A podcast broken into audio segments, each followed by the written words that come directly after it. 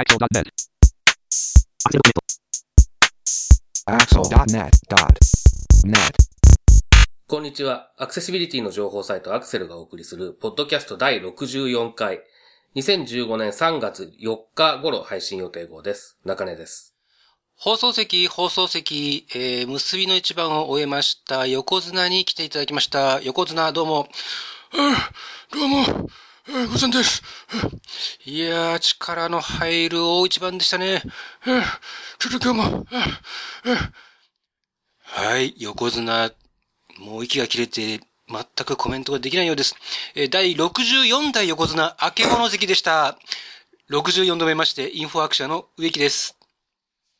山本泉です。はい、よろしくお願いしお願ます。いします。アロハですね。ことですとりあえずは、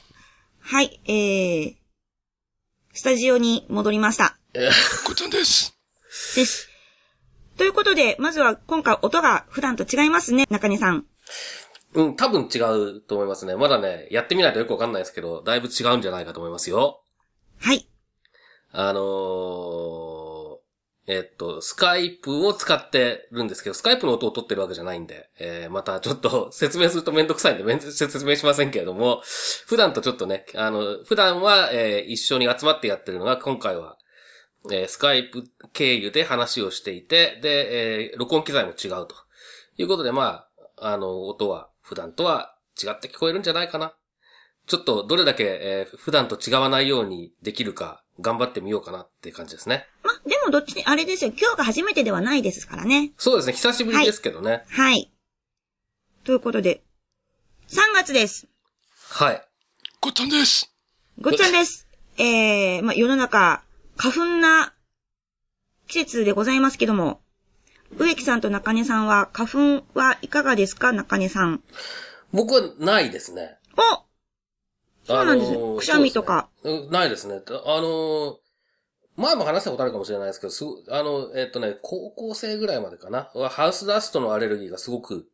あったんですけど、なんか体質が変わったのか何だか知らないですけど、それがほとんどなくなって、で、それ以来別にアレルギー性の鼻炎にはそんなに苦しんでないですよね。花粉は全然なん、なんともないですね。おー。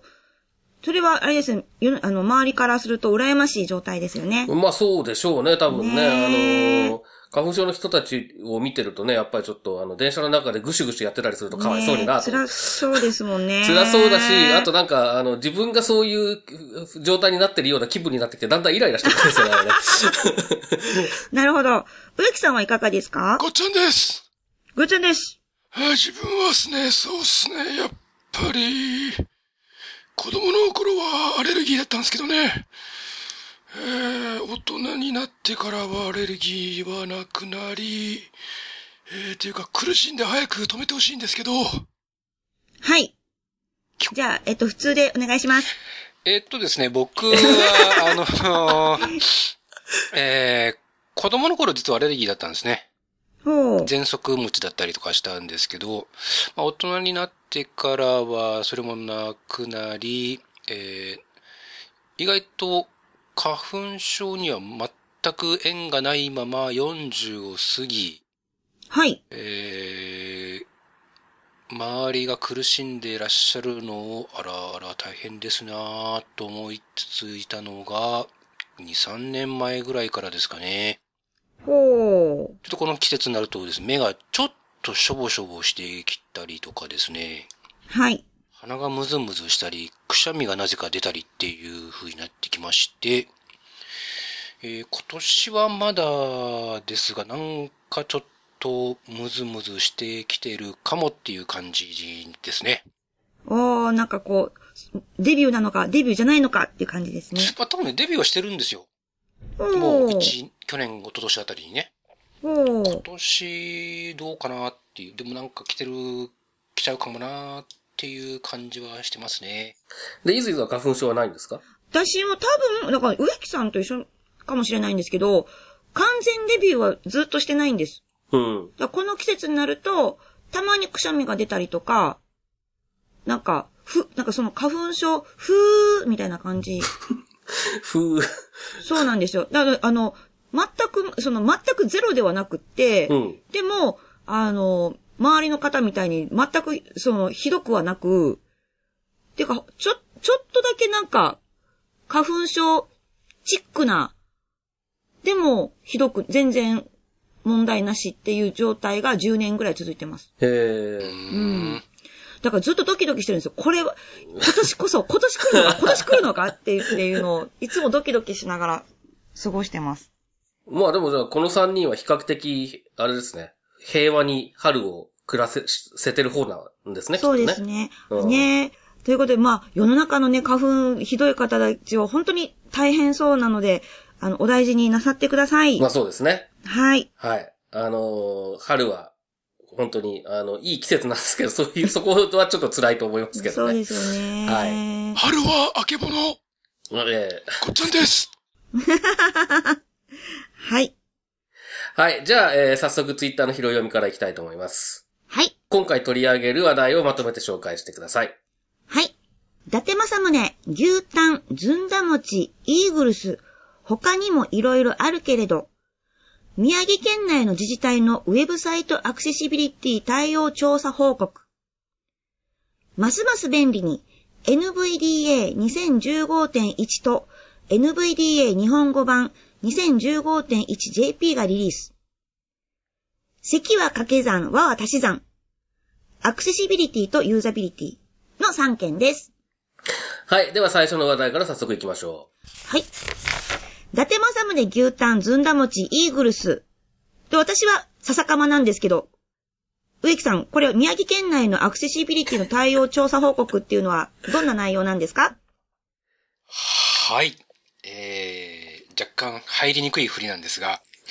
えーっとですね。はい。はい。えー、と、Web アクセシビリティ推進協会という団体があるんですが、そこがですね、えー去年の12月から、えー年明けの1月にかけて、まあ、県、宮城県とそれから県内の全市町村、計36件を対象に、ウェブサイトのアクセシビリティの状況を調査しましたと、えいうことで、その結果が公表されています。で、まあ、この調査は今までもですね、同じところ、同じこの協会で、東京都の30の自治体であるとか、えー公共性が高い企業団体であるとか、東京都の各部局なんかを対象にした調査を何回かやってきたりしてまして、まあ、今回は宮城県が対象ということで、で、まあ、えー調査項目としてはですね、まあ僕なんかもよくセミナーでお話をするアクセシビリティ確保の基本のキーっていう話を僕よくするんですが、えー基本のキーまでいかない、なんていうんですかね、えー基本のキぐらいですかね。基本のキーまでいかなくて基本のキぐらいです。この微妙なニュアンスが伝わっていれば嬉しいんですが、で、全部で一応10項目あるんですが、トップページについて8項目、それから、えートップページからリンクがあるページについて2項目という内容になってます。で、まあ、調査結果なんですけど、そうですね。まあ、例えば画像のイメージ要素にオルト属性があったのが約6割。ま、これはトップページですね。えートップページで全てのイメージ要素にオルト属性があったのは6割と。それから、意味のある画像を CSS 背景画像で指定していませんでしたが約3割強。ちょこの意味はよくわからないんですけど、あとまあ、見出し要素が適切に使われていたのは5割くらいであるとか、自動的に音声が再生されるトップページは一つもありませんでしたとかっていう感じで、結果が紹介されてます。で、キーボード操作、すべてキーボード操作ができたのは、えー約6割でしたというような感じで、意外とそのトップページって、まあ、サイトの、ウェブサイトの顔でもあるので、まあ少なくともトップページぐらいはきちんと作れてるかなと思いきや、意外と、えーそうでもないのかなというような印象を持ちました。まあ、あの、自治体は今、全国各地で、アクセシビリティ確保というか、まあ、実数企画への対応を進めているところですが、まあ、ちょっと他の都道府県と比べてどうなのかわからないんですが、まあ、宮城県のこの結果を見た感じでは、意外と基本のいがまだ、もうまだまだこれからなのかなという印象ですかね。なるほど。これ、今回、宮城県が選ばれた理由ってのはわからないんですかえっと、これはですね、この協会が仙台でセミナーをやったらしいんですね。あ、なるほど。で、宮城県と、それから県内の自治体の職員の方を対象にしたセミナーをどうやらやられたようで、多分その前で、前準備というか、そのセミナーで発表するために、こういった調査をやられたんじゃないかと思います。おー。こちら、中根さん、この結果いかがですか？まあ、結果はこんなもんかなって気がすしたんですけれども、あの、えーっと、説問というか、あの、調査項目の中のそのなんだっけ、えー CSS を使って意味のある画像をしを指定していないっていうのが、まあ、ちょっと新しいというか、古くて新しい感じが 古くして新しい。うん、いいなと思う。あの、要するに、えっ、と、本来 I- IMG 要素を使って、えー提示しなきゃいけないようなものを CSS を使って背景画像で指定してるようなケースはないかっていうことなんだと思うんですけれども、まあ、あのよく出てる話ですけれども、それやっちゃうと、あの、えっ、と、Windows のハイコントラストモードで、え画像がちゃんと表示されないので、え意味がある画像だと、なんていうんですかね、その、え伝わるべき内容が伝わらないということが起こるとか、ということで、まあ、いろいろ、あの、問題になりやすい、えー話なんですけれども、えーそこを、なんというか狙い撃ちにした、あの、調査項目があるっていうのはちょっと面白いなと思いました。これ意味がわかんないんだよな約、約3割強のサイトで意味のある画像を CSS 背景画像で指定していませんでしたっていうと、うん。指定、指定するのが正しいような。ああ、日そうですね本語。がそうおかしい書んですよねきぶりがちょっと変ですね。なのでこれ、はあれか。3割強のサイトは、あの、ちゃんと、あの、IMG を使っていたよってことは、だから7割、だから7割は、そうです7割は背景画像で意味のある画像を指定していたっていう。ことなんでしょうね。だから悪いですよ、結果としてはねってこと。ですよね。3割強は使ってないから良かったですってことですよね。そうですね。おそらくそうだと思うんですけどね。逆言うと、6割強は使っちゃってました。良くないですねってことですよね。そうですね。多分私もそう思います。やっと今読み取れたよ、その意味が。なんか、逆のこと言ってないかい？と思って、なんかおかしいなと思ってたんですよね。まあでもその CSS の背景画像に関しては、例えば僕がよく例に出すのは、厚生労働省のウェブサイトなんかをですね、Windows のハイコントラスト表示で見ていただければ、あの、よくわかると思います。ナビゲーションバーとかヘッダー部分も真っ黒になっちゃいますんで。ぜひ皆さん試してみてください。はい。あと、あの、一つこれ教えていただきたいのが、7番の動き点滅スクロールしないっていうところなんですけど、はい。これが5割のサイトで動いていたりとかっていうことがあったんですけど、これ例えば点滅っていうのは、ニューとかの自負アニメとか、そういうのも含まれるっていうことなんですまあそうですね。点滅って言った場合には含まれますね。うん最近あんまり見ない気もしますが、まあもし使われていれば、ピコンピコンしてればアウトですね。そうですよね。多分そういうことなんでしょうね。多分これ。れはトップページについてなので、あの、あれですよ。あの、カルーセルですよ。あ、なるほど。今マキですね。自治体のサイトでも、マキさん、あ、違う、カルーセルはよく使われてますので、えー、多分この半分はカルーセルを使ってて、自動的に動いてる。ただまあ、一応一時停止ボタン止めたい時に止めれるようになってればいいっていうのはあるので、まあここれだけだと、単に動いてるっていうだけだと、いいのか悪いのかよくわからないですけどもね。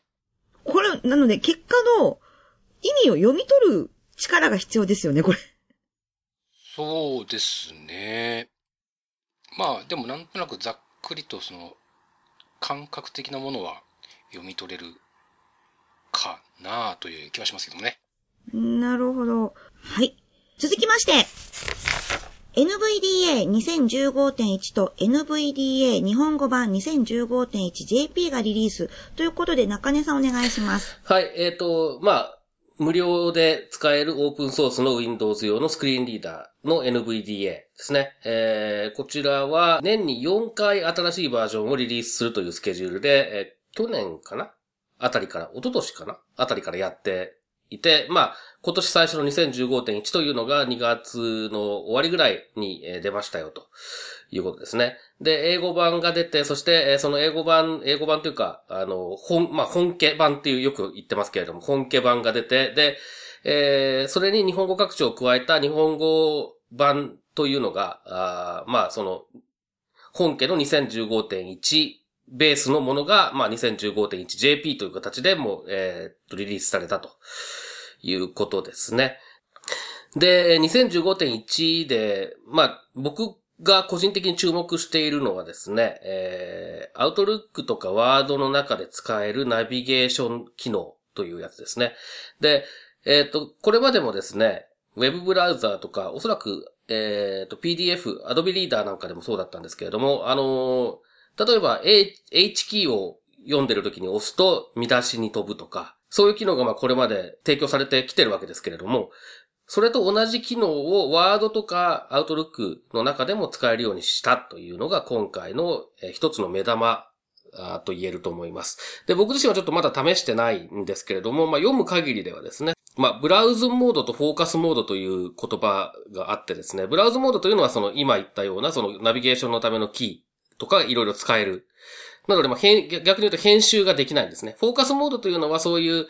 えー NVDA 独自のキーストローク、えーキーボードコマンドとかっていうのじゃなくて、えーえーっと、今、フォーカスがあるアプリケーションに入力されたキーがそのまま渡されるモードであると。つまり、えー普通に編集したりできるということですね。なので、まあ、この二つを切り替えながらワードとかを使うようにすると、えー例えばちゃんとその見出しが付けられているワード文書とかの中での移動がすごく楽になると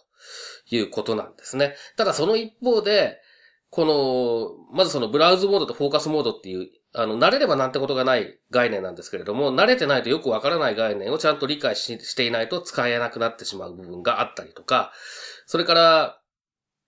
まあ、やっぱりその、文書構造っていうものに関して、見出しとか、そういった、まあ、ものがちゃんと、あの、まあ、ワードですからマークアップじゃないですけれどもね、そういう情報をちゃんと埋め込めるっていう事実を知ってるか知らないかで、その、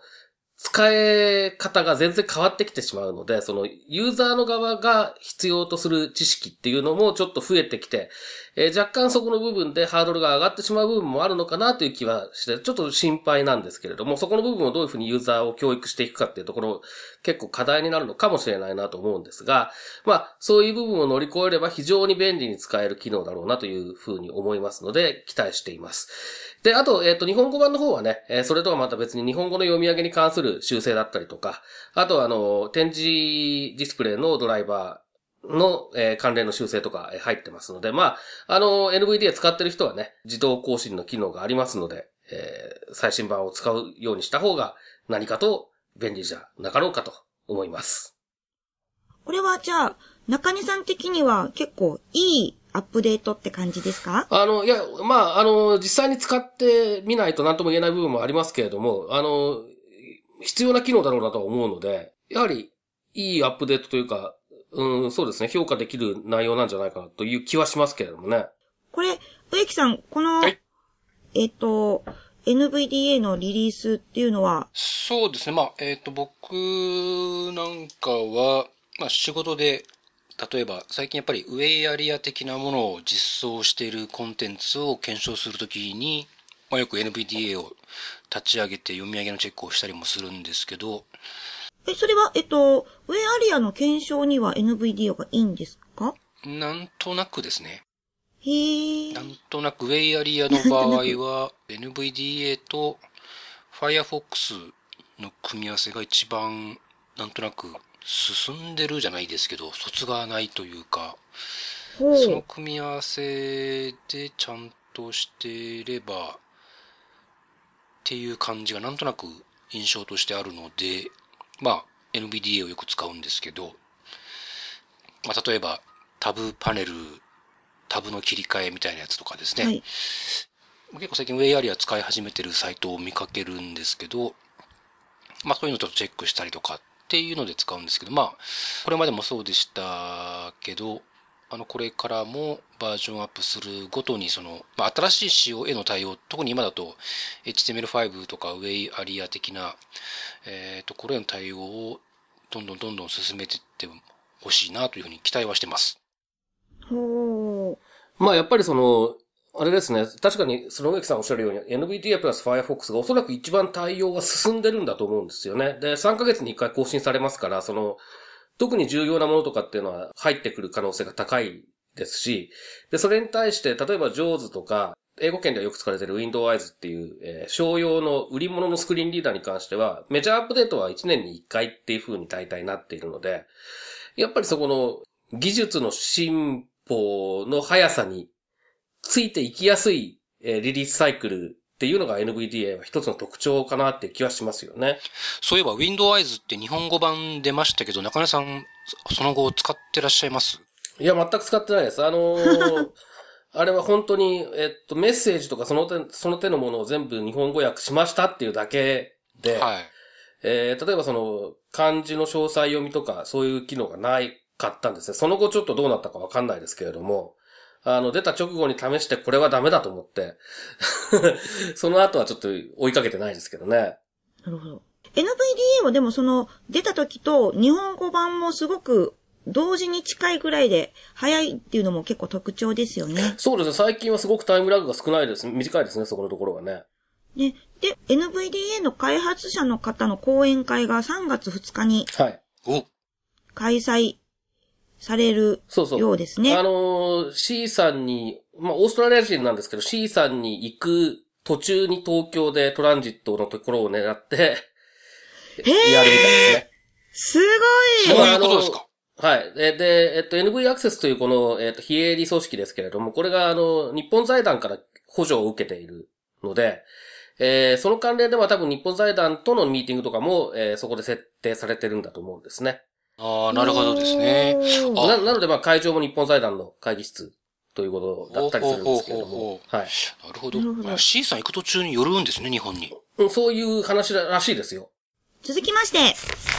関は掛け算は私算というので、U サイトというサイトがあります。こちらは、あの、イードという会社が運営しているサイトなんですけども、人間中心設計とかの情報を流しているサイトになります。その中で、クロス教授のユーザー工学講義というコンテンツがあって、その中にアクセシビリティとユーザビリティという題名で、その違いについて考えを述べられているというのをちょっと取り上げてみました。まず、クロス教授っていうのはどういった方なのかと言いますと、これはクロス正明さんという方で、人間中心設計というふうに、えっ、と、最近デザインのところでは結構話題になっている、えー言葉ですけども、HCD と言われている、その、えー人間中心設計を考える勉強会であったりとか、そういう講義があったりとかするので、受講されている方が私の友達にも結構多いので、えー話題になっている内容になっています。その、えークロス教授というのは、その、えー人間中心設計推進機構の理事長をされていて、いろいろとヒューマンインターフェースとか、で、ユーザビリティとか、アクセシビリティとか、そういったものを研究されている方です。その方が、えー今回、ユーザビリティとアクセシビリティの違いというか、について書いているんですけども、まあ、あの、私もそうですけども、アクセシビリティを語る上で、語る？まあ、話をしたりとか考える上で、どうしてもユーザビリティとごっちゃになりそうなことっていうのが、よくよく私自身はあって、まあ、周りからもよくユーザビリティとアクセシビリティと違いってごっちゃになるよねって話はよく聞きます。で、この中で、えクロス教授は、あの、いろいろと書いているんですけども、例えば ISO、えっ、と、ISO というのはですね、えー国際標準化機構といって、国際標準で基準として定めているかどうかという ISO に関しても、アクセシビリティの定義というのがあって、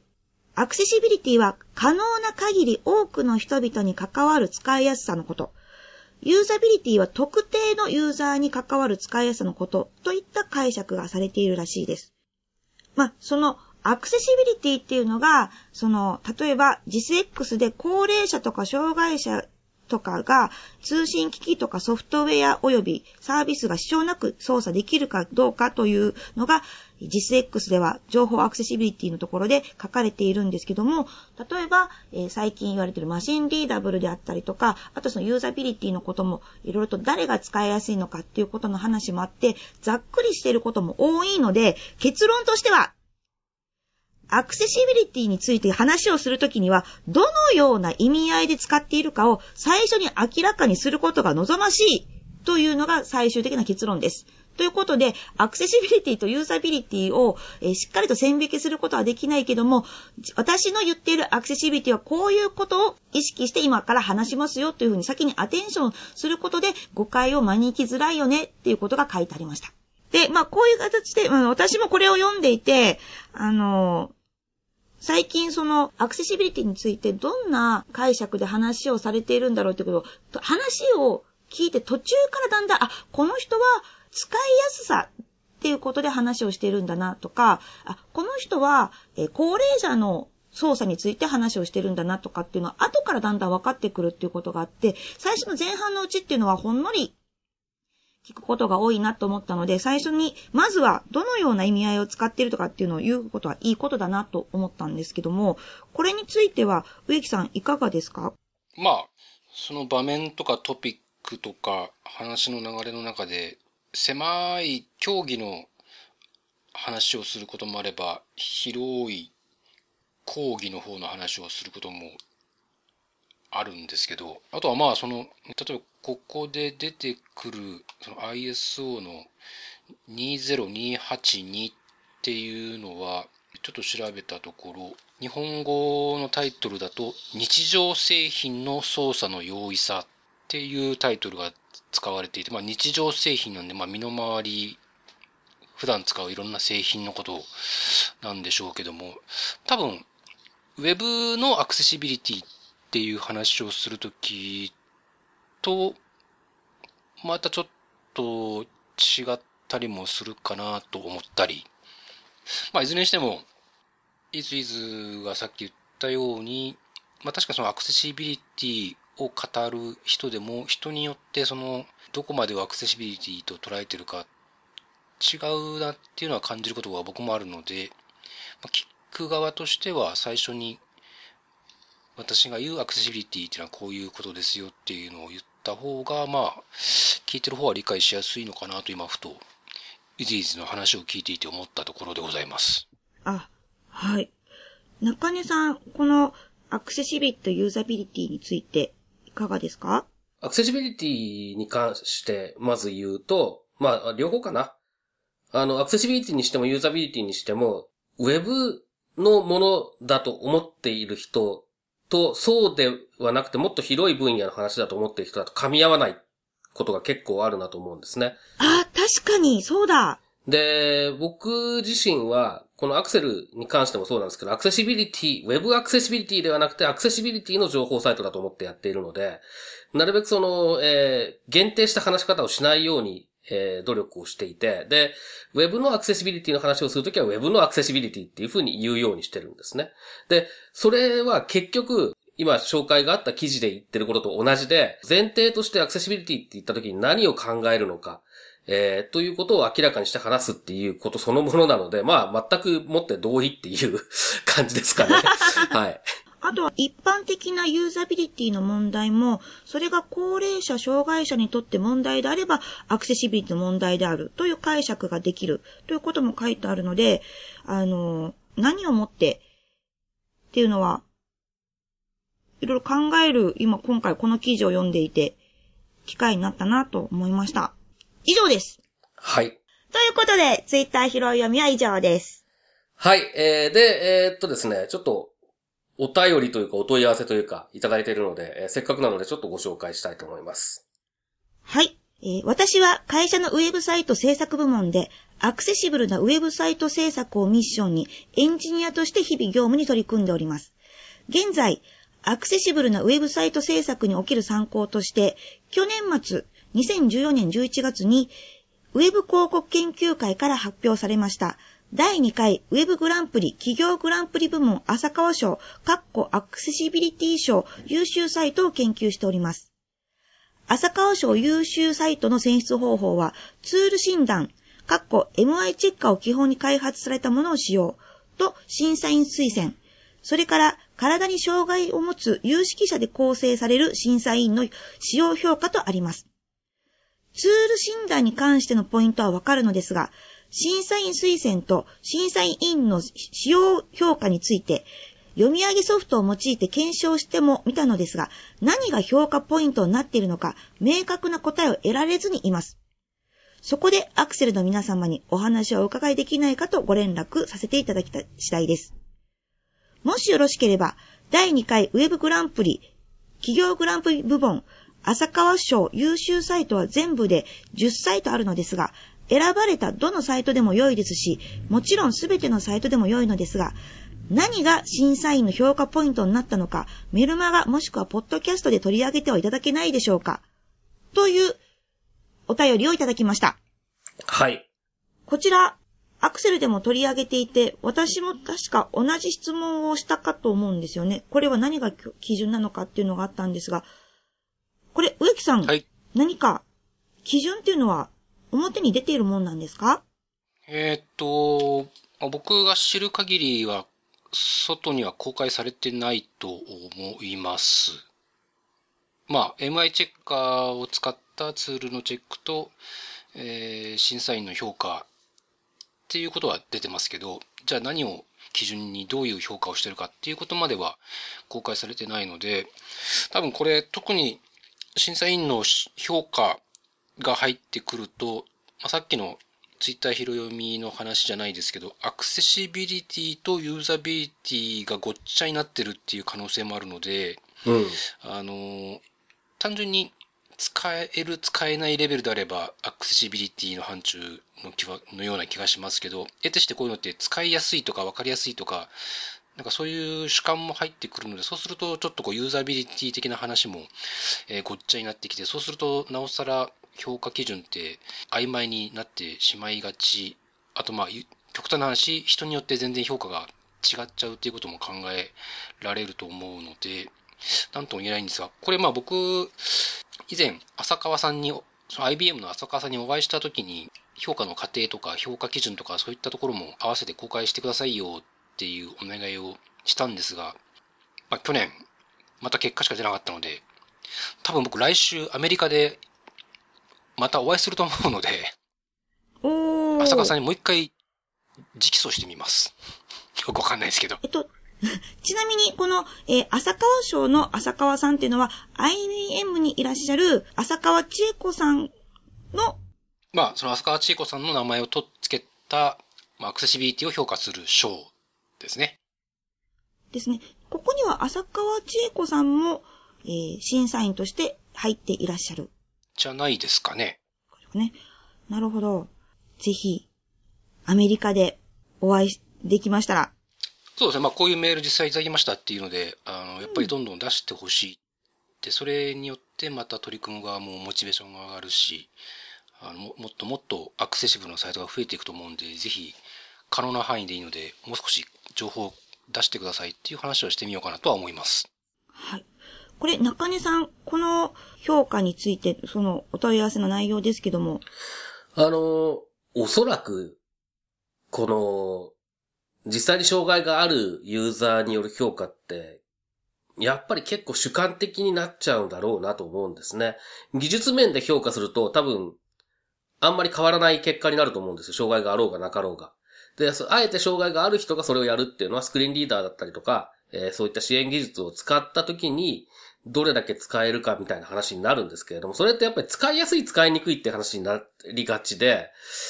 なので、かなり主観に左右されるだろうなという気がするんですね。それからもう一つは、あの、これは、時々、お話しすることですけれども、特に例えばその視覚障害が、全盲の視覚障害者が、えー、ウェブサイトでも、まあアプリでも同じですけども、使った時に、ああ、使いやすい、これはアクセシビリティが高いっていうふうに思うことは、まあ、しばしばあるんですけれども、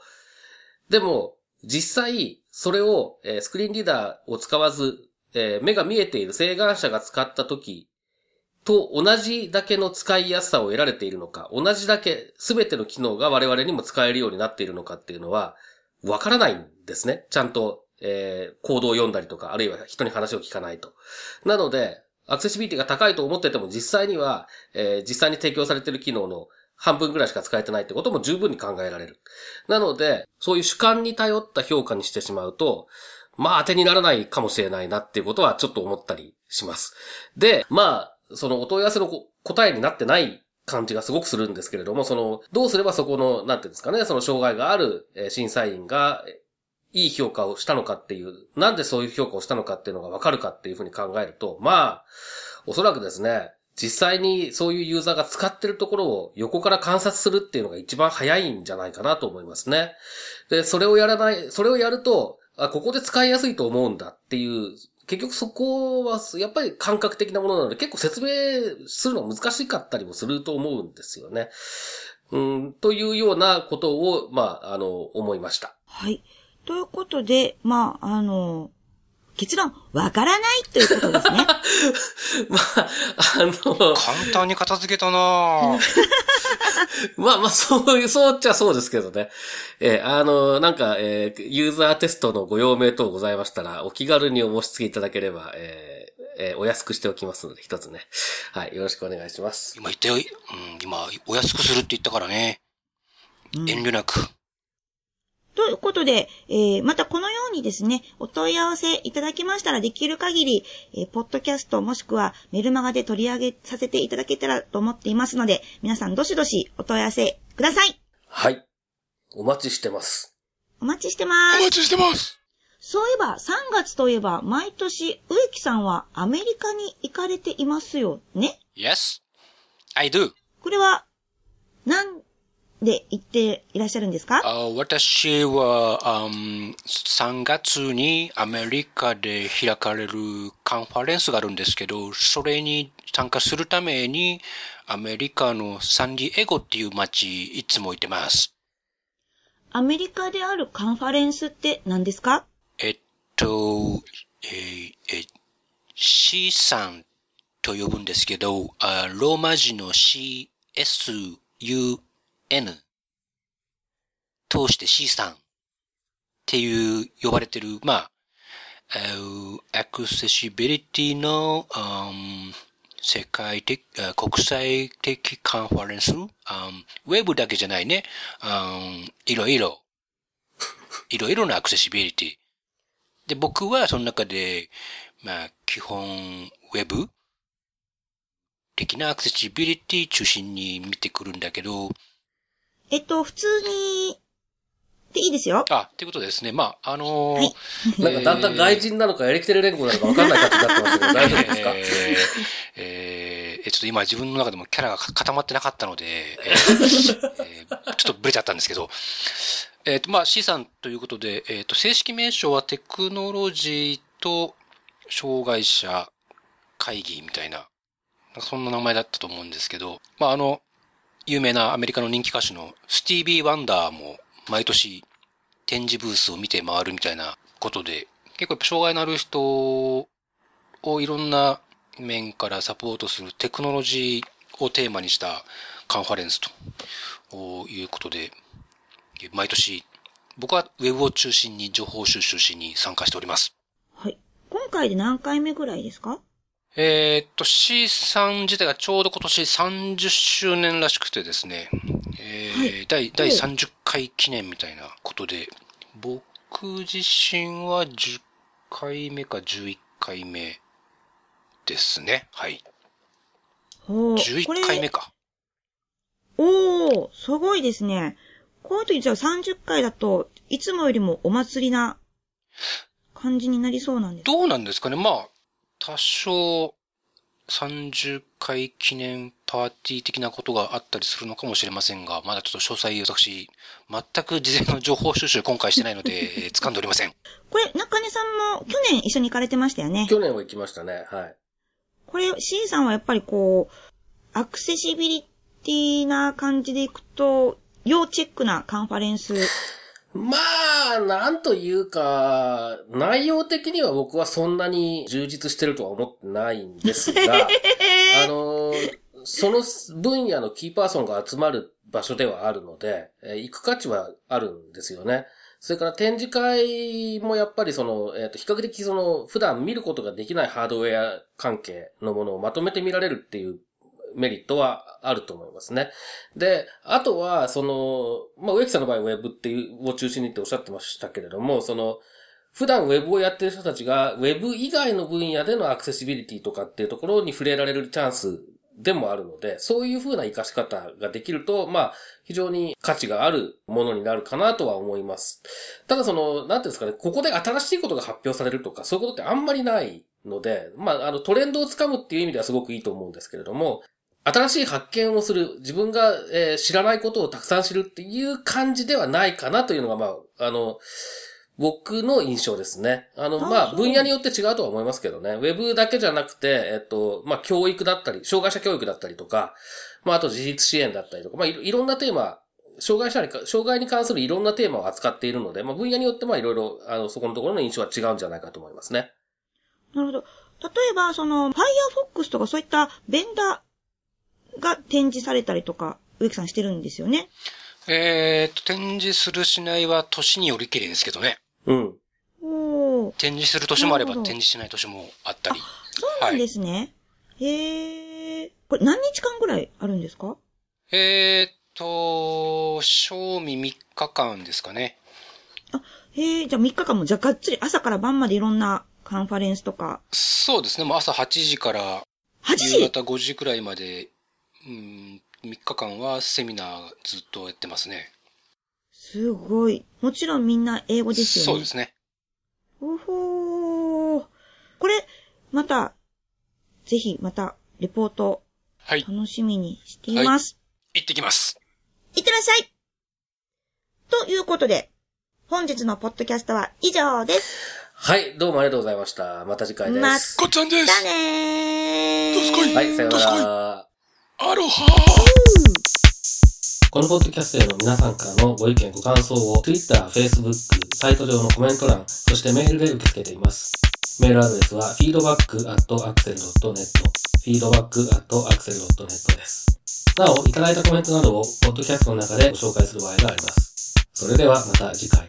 ということで、まあ、あの、結論、わからないということですね。まあ、あの、簡単に片付けたなぁ